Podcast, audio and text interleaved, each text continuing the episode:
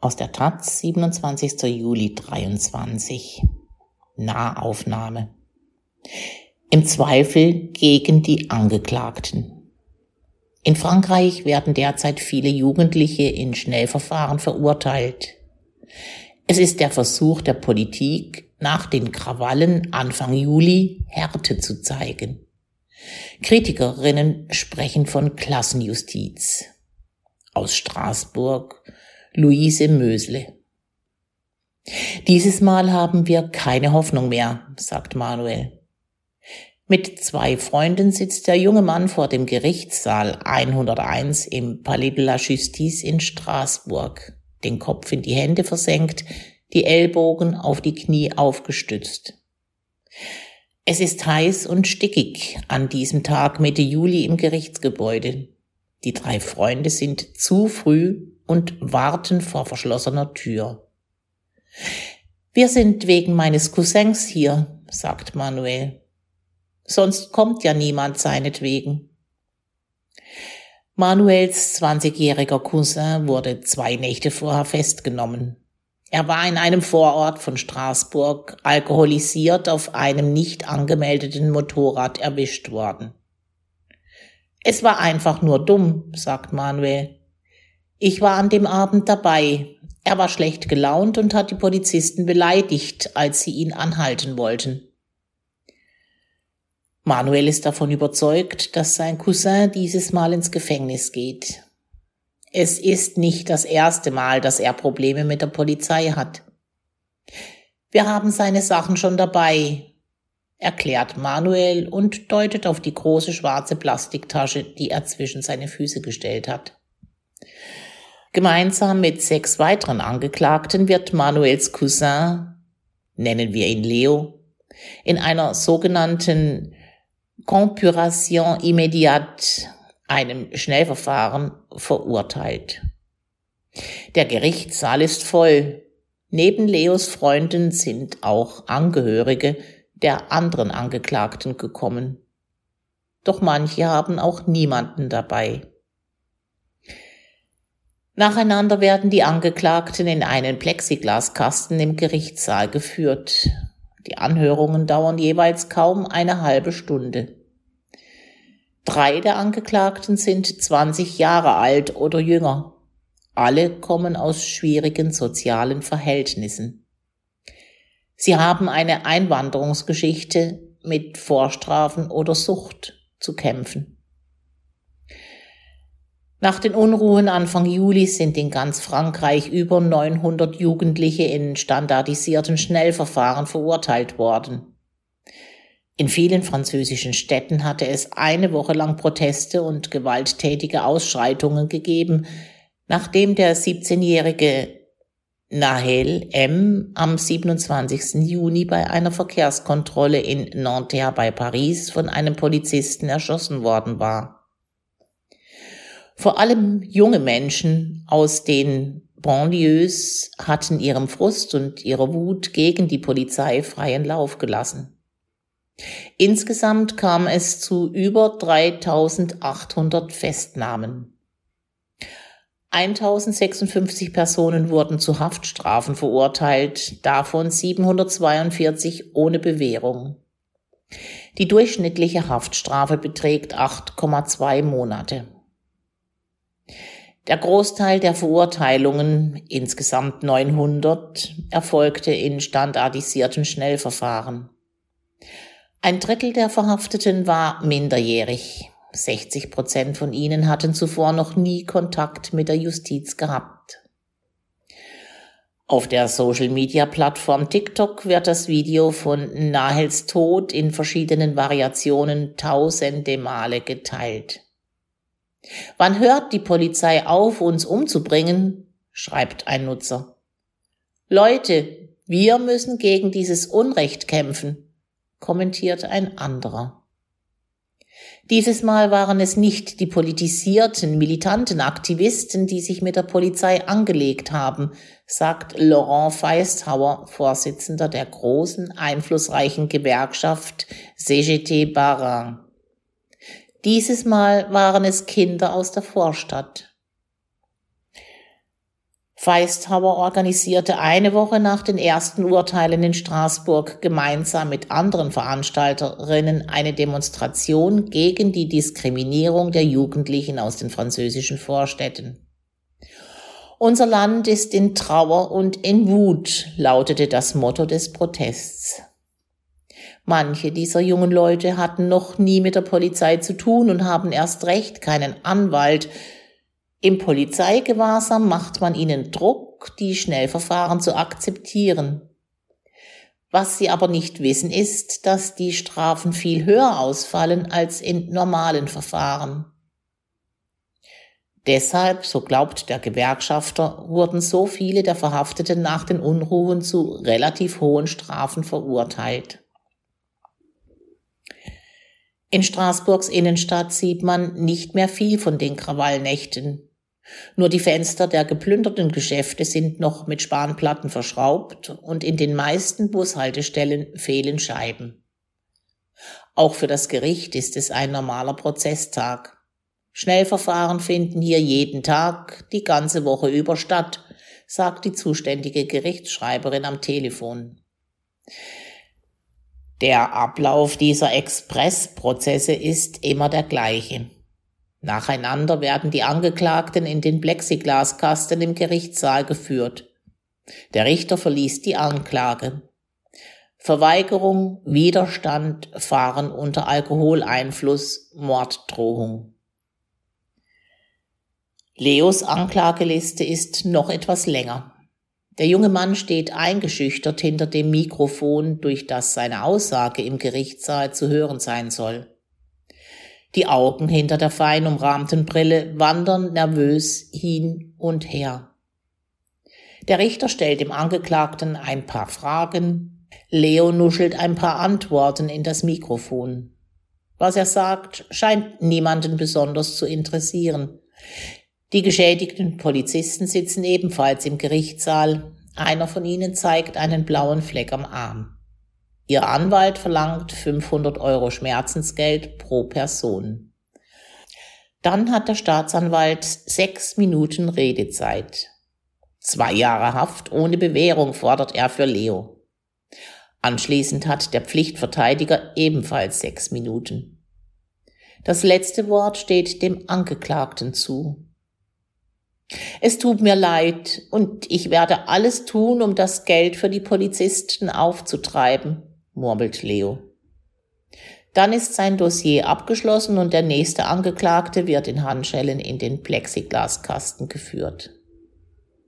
Das Strafmaß wird am Ende der Verhandlungen für alle Angeklagten gebündelt verlesen.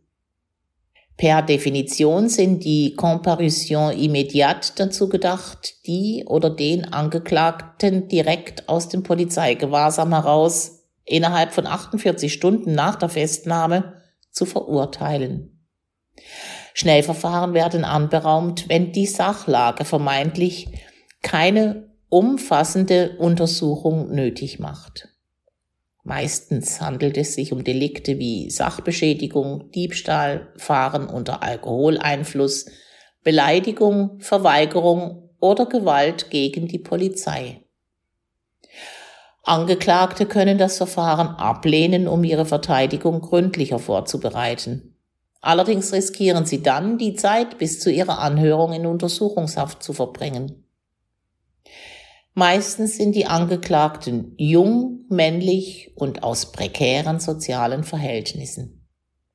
70 Prozent aller Angeklagten werden in diesen Schnellverfahren zu einer Haftstrafe verurteilt.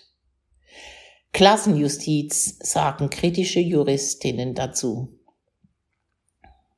Für Frankreichs Justizminister Eric Dupont-Moretti waren diese beschleunigten Verfahren nach den Unruhen genau das richtige Instrument, um schnelle Tatsachen zu schaffen. Am 30. Juni forderte er die Staatsanwaltschaft in einem Schreiben zu einer harten strafrechtlichen Reaktion auf. Gut zwei Wochen später zieht er im Radiosender RTL die Bilanz seiner Politik und bedankt sich bei den Staatsanwaltschaften für ihr Durchgreifen. Es war zwingend notwendig, dass wir die öffentliche Ordnung wiederherstellen, rechtfertigt der Justizminister den harten Kurs. Das Syndicat de la Magistrature, eine linksgerichtete Gewerkschaft von Richterinnen, wirft ihm jetzt Strafrechtspopulismus vor. Kim Reufle, Vorsitzende des Syndikats, erklärt am Telefon, ein Justizminister, der die Staatsanwaltschaften zu einem harten, geschlossenen Vorgehen auffordert, nimmt eindeutig Einfluss auf die Rechtsprechung. Und die Staatsanwaltschaften haben offensichtlich gehorcht. Die Gewerkschaft kritisiert die beschleunigten Verfahren schon lange. Sie sind von Grund auf diskriminierend, ungerecht und nicht objektiv, so Kim Reufle. Die Angeklagten und die Geschädigten können so kurz nach der Tat noch keine sachliche Stellungnahme abgeben. Unter dem Einfluss all dieser Emotionen ist es für die Richter schwierig, ruhig und unparteiisch zu urteilen. Und die Verteidiger haben nicht genug Zeit, das Dossier ihrer Angeklagten richtig vorzubereiten. Trotzdem beobachtet die Richterin, dass die beschleunigten Verfahren in den letzten Jahren immer häufiger werden. 2021 kamen sie laut Daten des Justizministeriums in genau 58.222 Fällen zum Einsatz. Fünf Jahre zuvor waren es noch knapp 50.000 gewesen, bei einer stabil bleibenden Zahl von Strafverfahren insgesamt. Eine Analyse der NGO Observation Internationale des Prisons bestätigt ihre Vermutung. Die NGO sieht zwei Gründe für diese Zunahme. Abschreckung und den verzweifelten Versuch eines überforderten Justizapparates, irgendwie mit dem endlosen Fluss an Fällen fertig zu werden. Rechtsanwalt Patrick Rodier hat Leo und einige andere Angeklagte an diesem Prozesstag vertreten. Es ist schon fast halb acht, als der über 80-Jährige endlich aus dem Gerichtssaal kommt. Endlos lange Prozesstage sind für ihn keine Ausnahme. Trotzdem findet Rodier die Abläufe bei den Schnellverfahren korrekt. In Frankreich hat jeder das Recht auf einen Anwalt. Wenn man selbst keinen hat, springt der Pflichtverteidiger ein.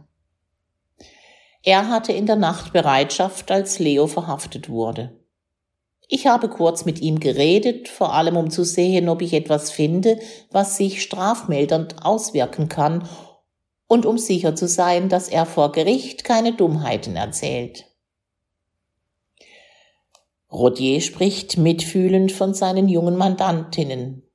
Als das Gespräch aber auf die Unruhen kommt, ist er trotzdem der Meinung, dass das harte Durchgreifen der Justiz gerechtfertigt war.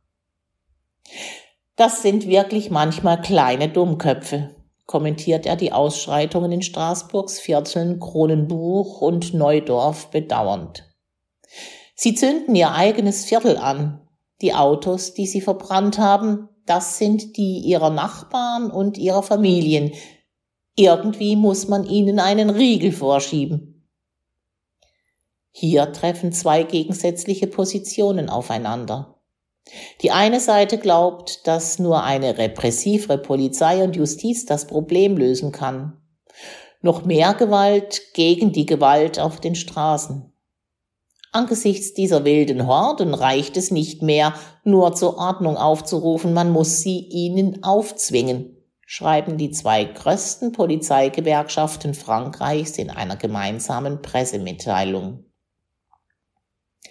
Frankreichs Justizminister will bis Ende nächsten Jahres 25 neue Gefängnisse bauen lassen. Für seine Justizreform bekam er letzte Woche grünes Licht im Unterhaus des französischen Parlaments, der Assemblée Nationale. Auf der anderen Seite stehen diejenigen, die davon überzeugt sind, dass erst das brutale Vorgehen des Staates die Gewalt eskalieren lässt. Leute wie der Gewerkschafter Feistauer, der den Protestmarsch organisiert hatte. Ex-Präsident Nicolas Sarkozy hat 2003 die Police de Proximité, die Polizei als Freund und Helfer, wie man sie aus Deutschland kennt, abgeschafft, erinnert er. Sarkozy sagte, die Polizei sei nicht dazu da, mit den Kindern in den Problemvierteln Fußball zu spielen. Heute sei die französische Polizei ausgerüstet wie zu einem Bürgerkrieg gegen die eigene Bevölkerung. Und dann wundern wir uns, dass Gewalt irgendwann das einzige Mittel der jungen Leute bleibt, um ihren Frust auszudrücken, sagt er. Feistauer ist überzeugt davon, dass die repressive Justiz ein Teil des Problems in Frankreich ist. Sie macht aus jungen potenziellen Arbeitnehmern Kriminelle. Neben seinem 20-jährigen Engagement in der Gewerkschaft ist Feistauer auch Berufsschullehrer er sagt, niemand stellt die Leute ein, wenn sie eine Lücke in ihrem Lebenslauf haben, weil sie im Gefängnis waren. Wir werfen junge Leute, gerade volljährig, damit aus der Gesellschaft heraus. Leo hat vor Gericht ausgesagt, dass er sich eine selbstständige Existenz aufbaut und Kurse in Betriebswirtschaft besucht. Er will eine Suchtberatung beginnen. Stattdessen geht er nun ein Jahr ins Gefängnis ohne Bewährung. Dazu kommen jeweils 500 Euro für die geschädigten Polizisten. Als das Urteil verlesen wird, drängt sich Manuel mit der Plastiktasche in der Hand zum Plexiglaskasten vor. Der Richter weist ihn zurück. Die Übergabe der persönlichen Dinge bitte in der Haftanstalt.